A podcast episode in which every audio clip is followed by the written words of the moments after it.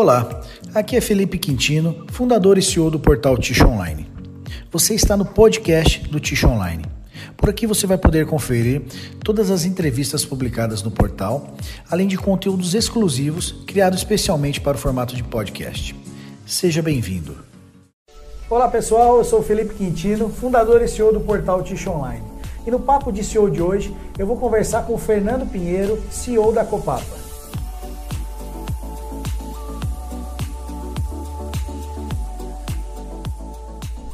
Fernando, queria te agradecer por esse bate-papo, por nos receber aqui. Ô, Felipe, é, eu, em nome da Copapa, que faz o agradecimento por essa oportunidade de, nesse momento importante né, do nosso segmento, nosso setor, né, a gente poder bater um papo aqui.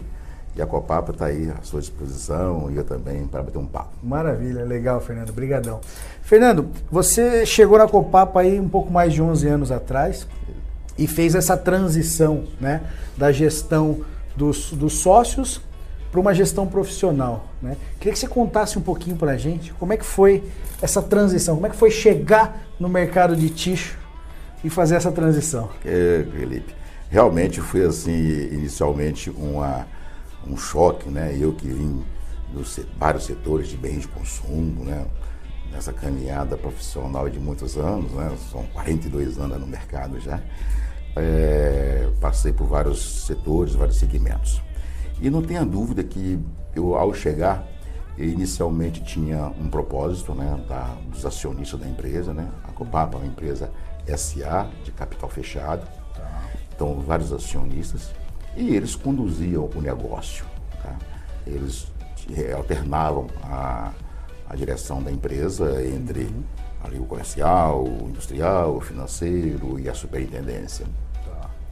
E eles tomaram uma decisão, né, início de 2008, né, de buscar uma profissionalização onde pudesse, é, naquele primeiro momento que passou na cabeça deles, foi é, permitir que a empresa pudesse é, ter um novo salto, né, já que era uma empresa já de quase seus 50 anos, né? tinha 48 anos naquela época, ah. é, de atualizar, porque ela vinha de um processo onde é, as margens estavam ficando muito complicadas, uhum. né? o portfólio não era muito adequado e etc. Que vamos falar um pouquinho talvez sobre isso aí com você. Uhum.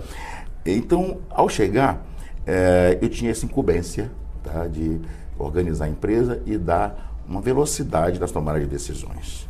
Né? Nós sabemos aí que as empresas familiares, geralmente com muitos sócios, né? com muitos acionistas, é, tem todo aquele processo né? de, de mais lento para tomar decisões, porque envolve muita gente, etc. E isso, eles tiveram essa percepção. Né?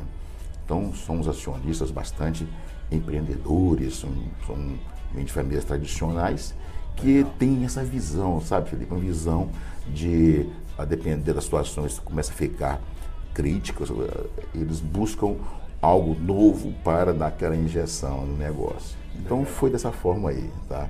E a minha chegada, eu tive uma, uma preocupação de fazer um plano estratégico, né?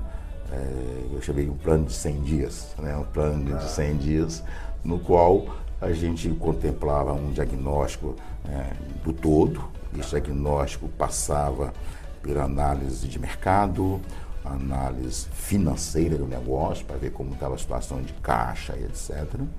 Uma análise também da área econômica, que são as margens na geração de EBIT, da geração de caixa de, de uhum. lucro.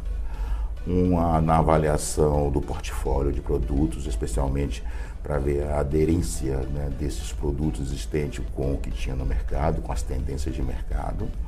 Avaliamos a equipe, um diagnóstico também é, óbvio né, do parque industrial. Né? O parque industrial, engraçado que inicialmente eles achavam que o grande problema seria só o parque industrial. Né?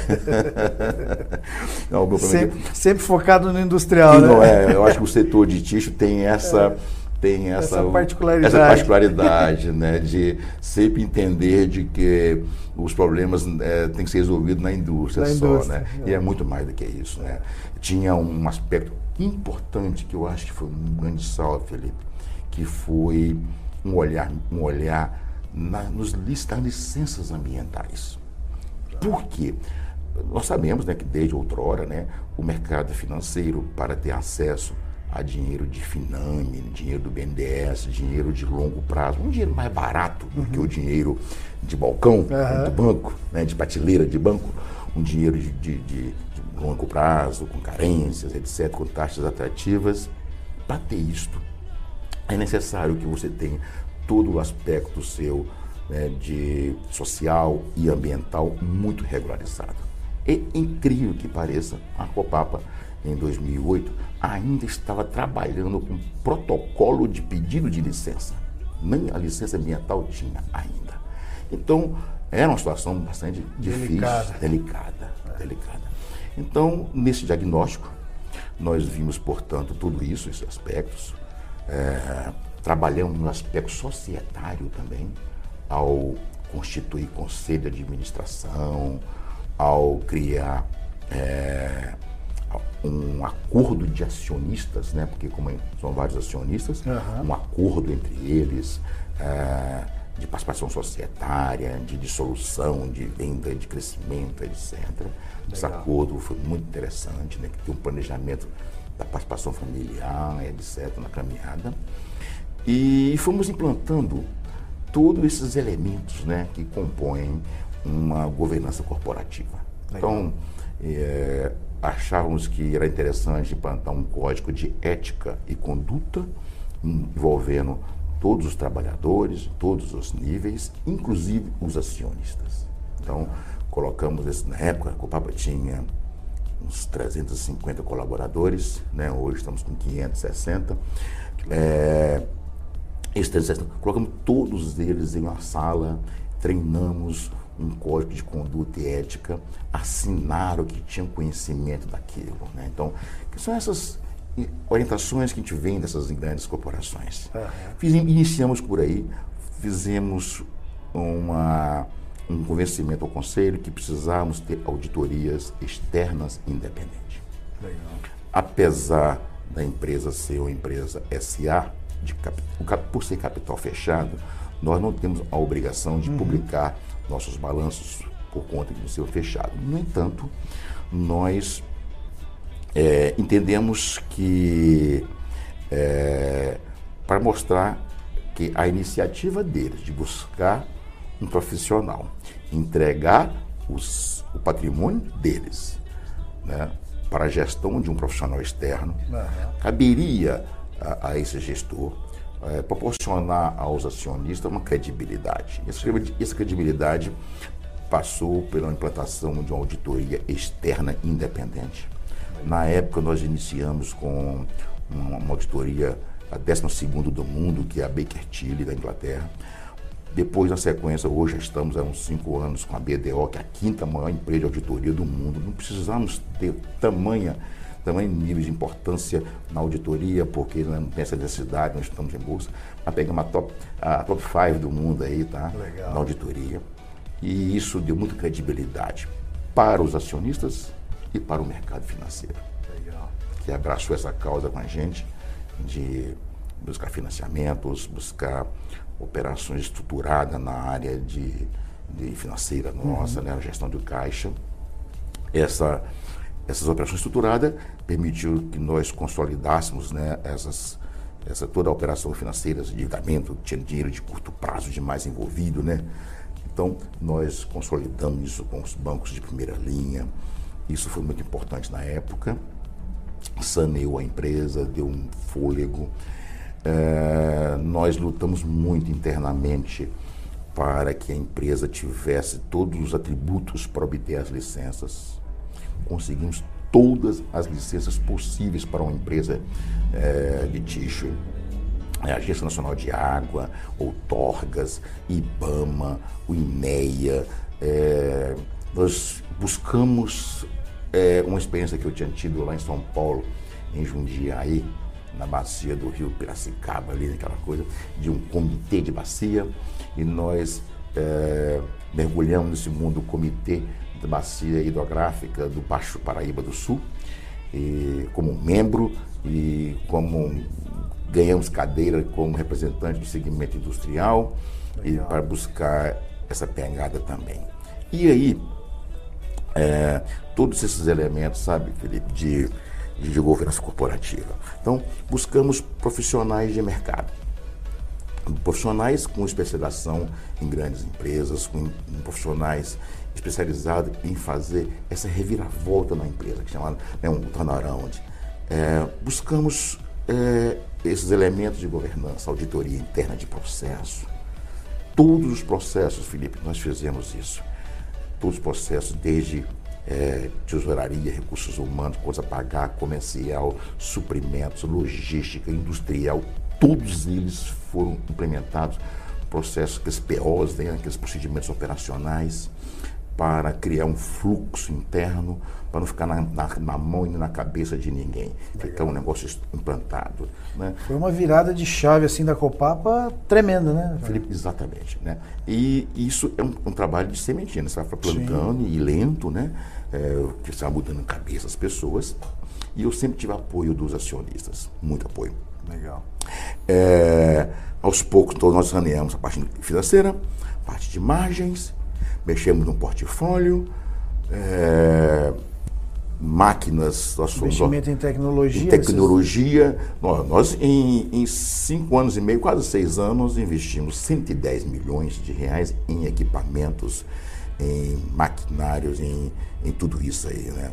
Então, é caldeira de biomassa para tirar a caldeira que queima combustível fóssil, uhum. é, é, secadores de, alto, de, alta, de alta capacidade para eliminar, eliminar é, é, gás na capota, e vai por aí fora. Linha de conversão automática, é, circuito fechado de água.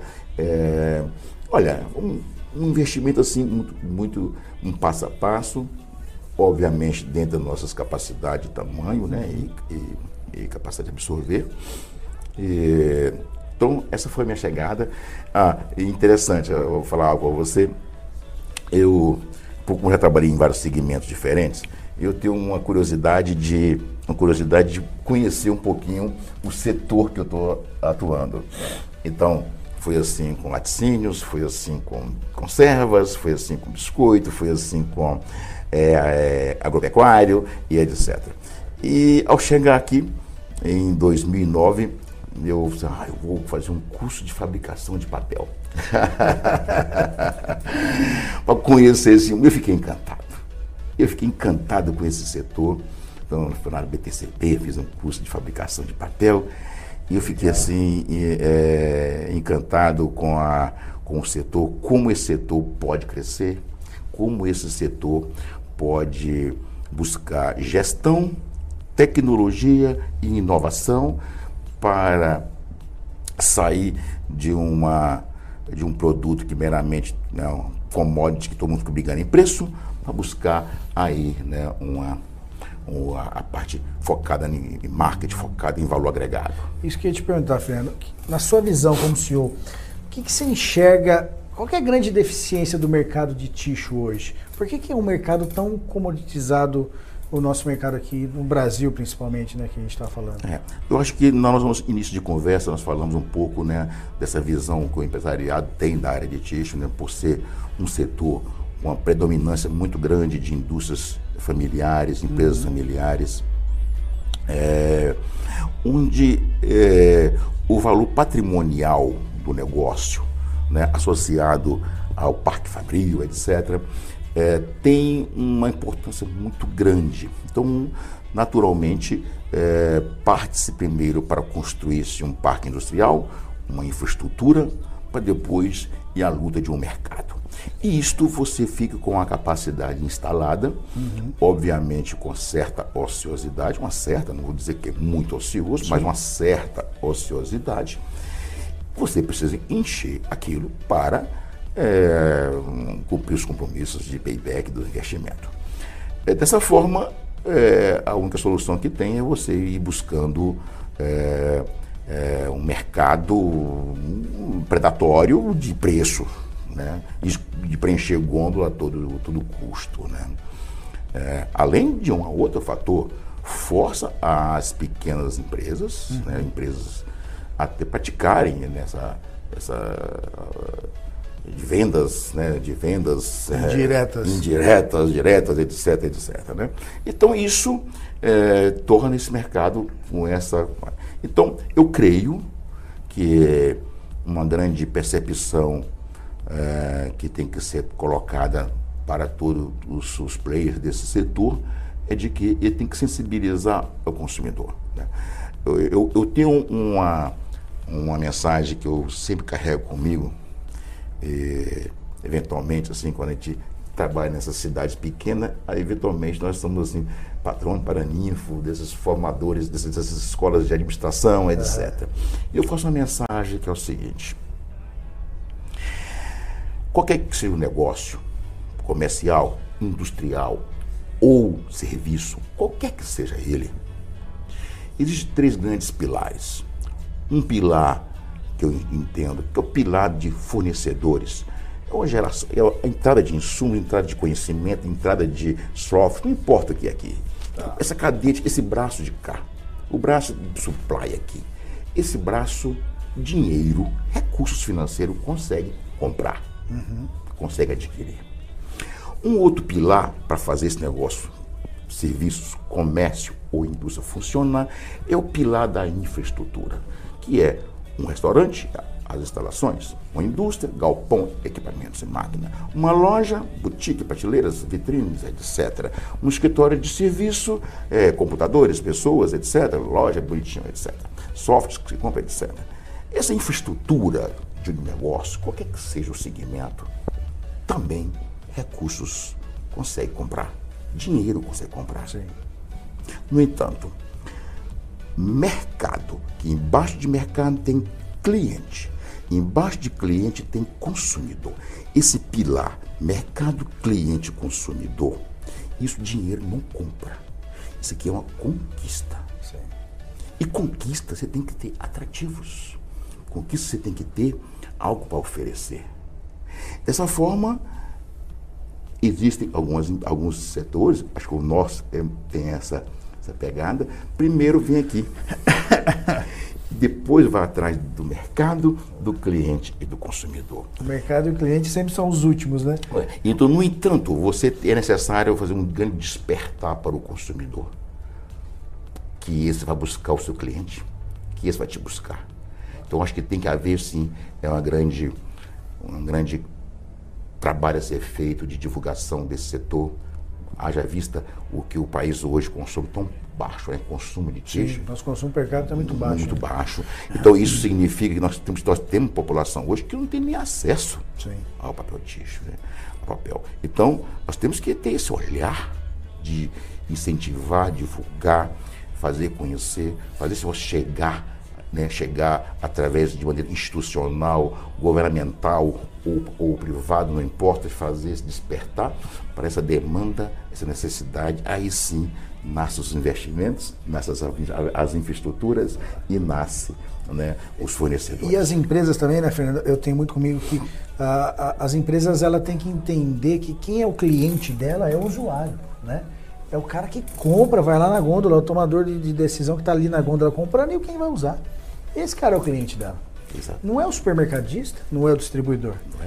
Esse Porque cara só faz o intermédio. Fazer o selinho é fácil empurrar no cliente seu. O interessante da gestão é fazer o sell-out, é a saída do, do produto lá no ponta para o consumidor. E que aí vai gerar o giro, né? Então a gente entende que essa pegada aí né, de buscar uma comercial forte é, e para incentivar, divulgar para o consumidor, né? Marketing, conhecimento, é importante. E é isso aí, acho que inovação parte por aí, tá? Inovação. Inovação. Inovação. Inovação é um grande caminho, e eu lembro, Felipe, você, você aí com seus parceiros é, proporcionaram para o nosso setor no ano passado, não me lembro bem qual foi o mês, no último Acho que foi a março ou abril, acho que foi abril que nós do, do, do, ano passado. O Ticho Summit. O Ticho Summit, você foi muito feliz, muito feliz. Uh, você e seus parceiros ali proporcionaram uma verdadeira aula a todos nós que estávamos lá de para que lado nós tínhamos que ir. Incrível, teve uma pessoa que palestrou sobre embalagens. Um palestou sobre branding, que é a construção de uma marca. A marca não é mais do que a marca, é o todo que envolve essa marca. Teve palestrante que falou de margens de negócios, de oportunidades, tendências, cenários. Foi, foi fantástico aqui. Tá? Acho que você não tem que, Legal. você tem que repetir aquela dose. Vamos repetir, vamos repetir. Em bre- Em breve vamos lançar o segundo. Que legal. E como é que você está vendo hoje, Fernando, o, o Brasil e o, e o mercado de ticho nos próximos anos? O que que vocês, que que como é que você está enxergando essa, essa nossa eu, avenida? eu acredito muito né, nos em indicadores. Às vezes, minha formação, talvez, né, em engenharia e também em, em administração, me faz ver isto, que os indicadores são os grandes sinalizadores para onde está indo uma economia. Né? Os indicadores são muito bons, eh, porque pela primeira vez nós estamos vendo todos esses elementos que compõem a macroeconomia, todos eles com rampa de, de- de melhoria. Né? É, é uma inflação estabilizada, é, um PIB crescente, é, geração de emprego aumentando, portanto, portanto redução de nível de desemprego, é, a balança comercial aí com equilíbrio muito interessante, né, uma gestão, queira ou não, em cima de câmbio, etc. Então eu acho que as políticas macroeconômicas do Brasil hoje nos sinalizam que é, nós temos que acreditar que uma melhora vem por aí. E imaginar que nós viemos de 2017, 2018 com PIBs negativos, é isso? Sim. PIBs negativos. É, Uma- uma imagina- ima- ima- imaginar um PIB de 2,2 em 2020 agora, vindo de negativo, significa uma, uma retomada Sim. significativa. Então, dá para acreditar. é, tem, tem vários elementos aí dentro. Tem o elemento, portanto, do crescimento da economia, tem o, o elemento do crescimento populacional, tem a melhoria da consciência da população de, né, de meios sanitários, meios de saneamento, de que precisa se cuidar. Tem a busca, a melhoria das indústrias buscando gestão melhor, né, com busca de melhores produtividades. Essa gestão vem por equipamentos mais modernos, que têm menores consumos energéticos, menores consumos de pessoas, é, é, pessoas desqualificadas, sim pessoas qualificadas chegando para essas máquinas. E também é, um mercado financeiro com taxas atrativas né, de, de, de recursos disponível do crédito. Né? Então eu creio que o momento é muito oportuno. Legal. Tá? Maravilha. Fernando, queria te agradecer pela, pelo bate-papo, pela sua explanação e, e pela, pela essa troca de conhecimento aí. Muito obrigado pelo bate-papo. Eu que agradeço, Felipe, você com sua atuação aí no seu portal e é, foi uma iniciativa que você teve lá atrás, fantástica. Disponibiliza para o mercado conhecimento da sua opinião, você corre atrás das informações. Eu diria que isso é, já é um, um grande norte que nós temos, são essas, essas suas inclusões aí no, no setor. Tá? Então, conte com a Copapa a qualquer momento. Será um prazer tê-lo visitando nossa empresa lá. Tá bom? Maravilha. Obrigado. Eu que agradeço.